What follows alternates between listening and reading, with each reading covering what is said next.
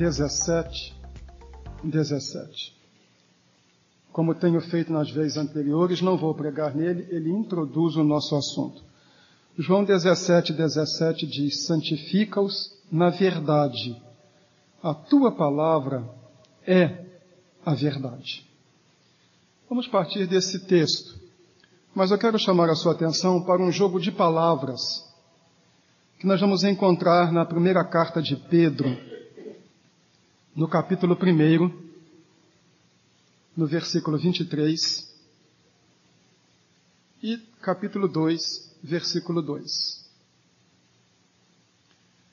Em 1 de Pedro 1, 23, lê-se o seguinte: Fostes regenerados, não de semente corruptível, mas de incorruptível, mediante a palavra de Deus. Em 2.2, nós lemos, desejai ardentemente como criancinhas recém-nascidas o genuíno leite espiritual, para que por ele vos seja dado crescimento para a salvação. Expliquemos o jogo de palavras. Em 1.23, onde nós temos palavra, mediante a palavra de Deus, nós temos o termo grego logos, mediante o logos de Deus. Os tradutores para o português aqui traduziram logos por palavra. Em 2.2, onde nós temos o genuíno leite espiritual, a palavra traduzida por espiritual é a palavra lógicos, de logos, porque os tradutores colocaram espiritual, é um mistério, mas seria literalmente o leite da palavra. Pedro faz um jogo. Primeiro, ele diz que nós fomos gerados pela palavra. E depois ele diz que devemos nos alimentar com o leite que vem da palavra. É uma analogia com a criança. A criança é gerada pela mãe e ela se alimenta da mãe. A alimentação primeira da criança vem da sua própria mãe. Pedro primeiro diz que nós somos gerados pela palavra de Deus e depois que devemos desejar o leite que vem da palavra, daquela que nos gerou, para que tenhamos o crescimento. Se a criança não se alimenta a criança tem uma série de dificuldades, de enfermidades e até morre por inanição. Da mesma forma, uma pessoa que conhece a Cristo se converte, nasce de novo, precisa se alimentar, caso contrário, sofrerá também de inanição e não raro acabará perdendo todo aquele vigor. Quando era pastor no interior de São Paulo, visitei numa ocasião um irmão ele tinha dois filhos na igreja, um era um dentista e uma era uma professora na Universidade de Marília. E eu não sabia que tinha um terceiro filho, fiquei sabendo naquele dia. Ele tinha um, um filho que tinha problemas mentais e, embora fosse um homem zarrão de 1,85m, tinha mentalidade ainda de criança de 4 anos. Ainda usava fraldas. E me lembro que eu estava sentado à mesa e aquele filho deles, nervoso porque viu gente nova na casa, ficou muito agitado e quando passou por mim me deu um tapa. E foi um constrangimento para o pai, para a mãe, mas eu entendi a situação.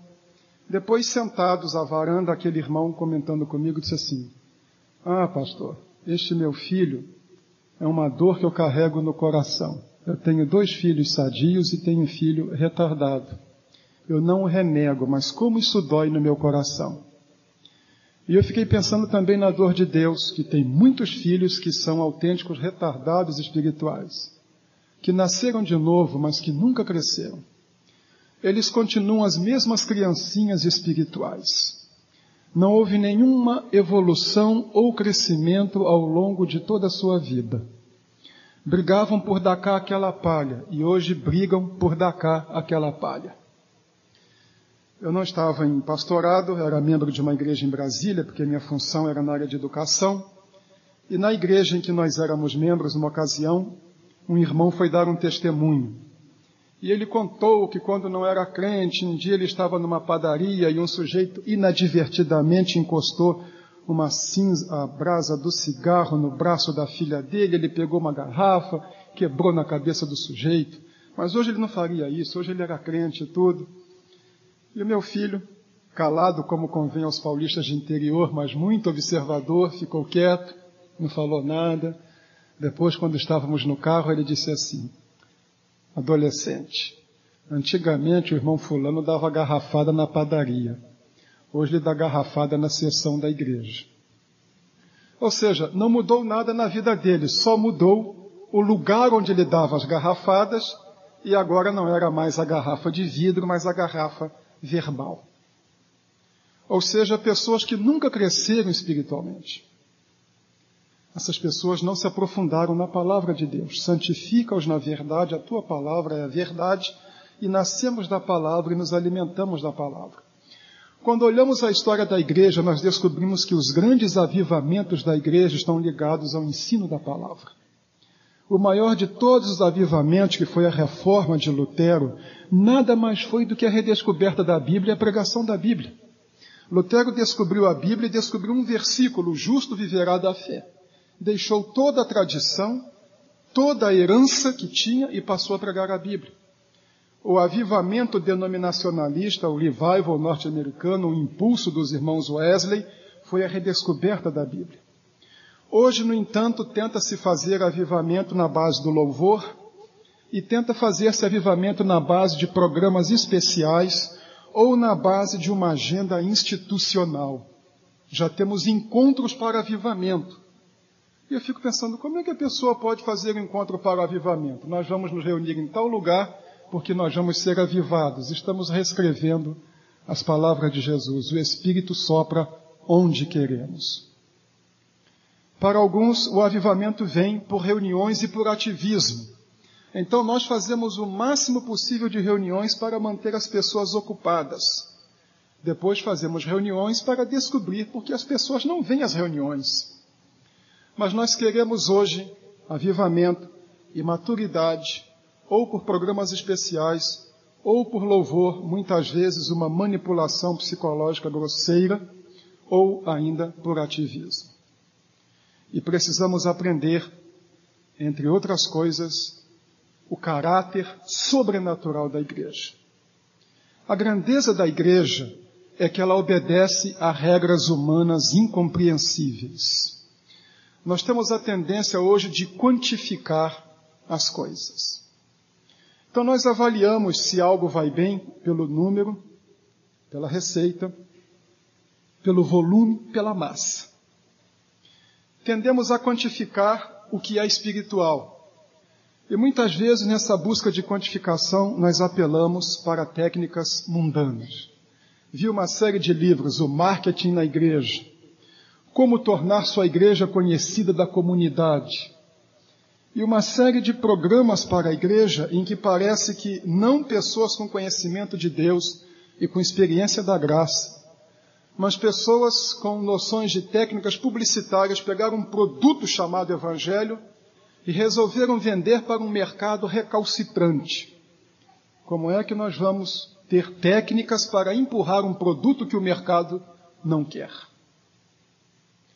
Gostaria de estabelecer, para que tivéssemos esta visão, do caráter sobrenatural da igreja, algumas diferenças entre uma igreja e uma empresa.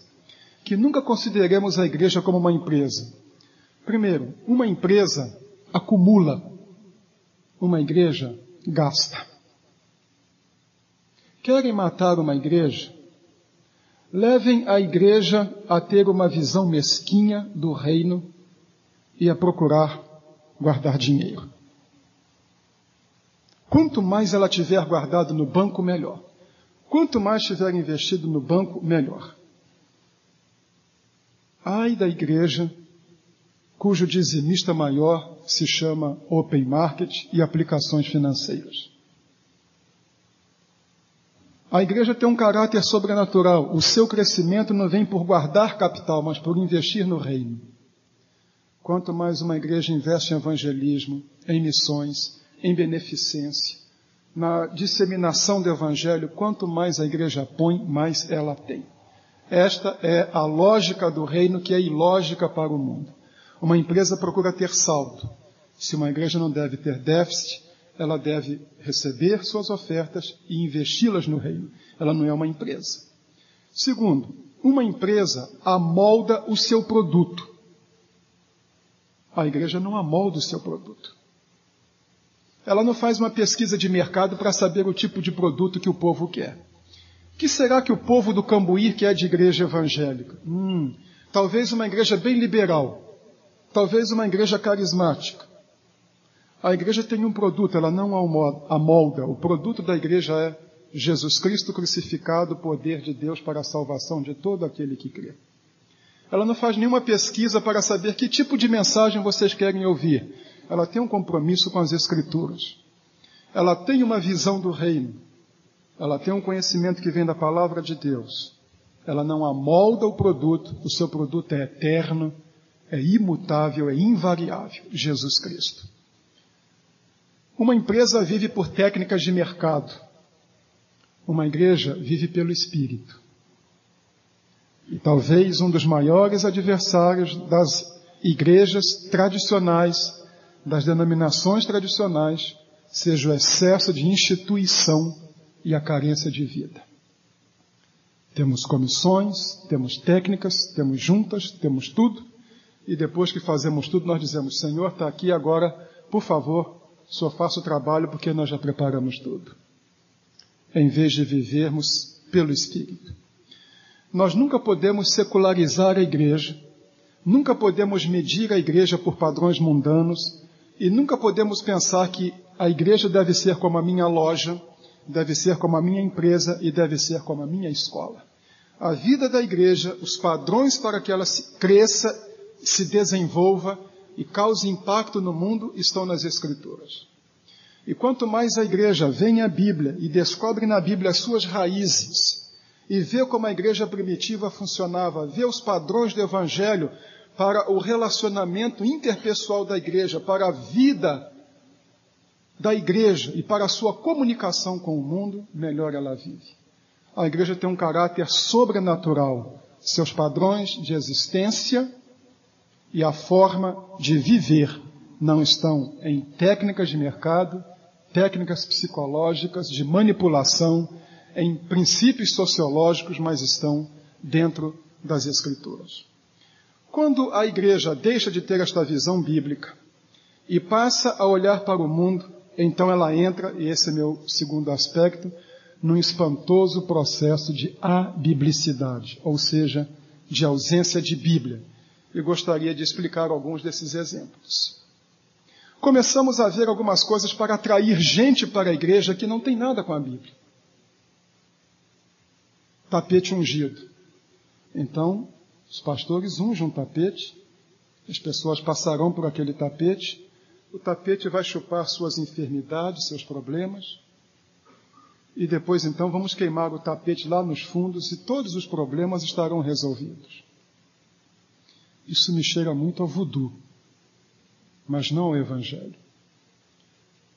Vamos encher o batistério com água do Rio Jordão. O que tem a água do Rio Jordão a ver com isso?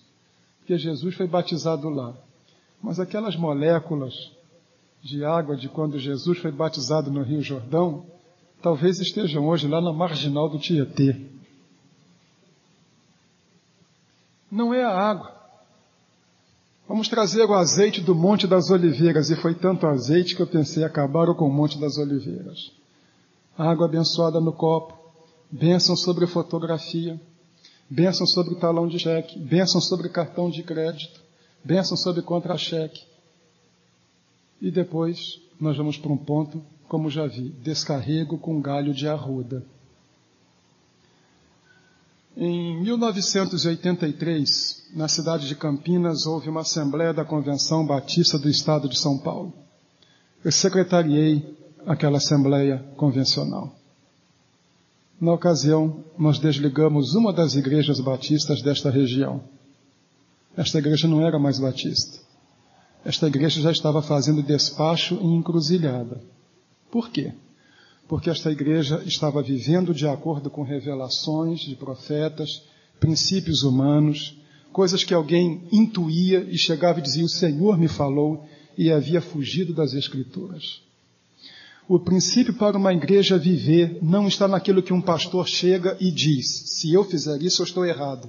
O Senhor me falou e digo algo diferente da Bíblia. Tudo aquilo que é proposto para uma igreja, seja por quem for, inclusive pelo seu pastor, tem que passar pelo crivo das Escrituras. E o dia que qualquer um, inclusive o pastor, se afasta das Escrituras, ele não está mais autorizado a falar à igreja em nome de Deus. Esta abiblicidade surge porque nesse afastamento da Bíblia, nesta carência de novidade, nesta busca de dinamizar a igreja por recursos humanos e por meios humanos, nós nos afastamos dos princípios bíblicos.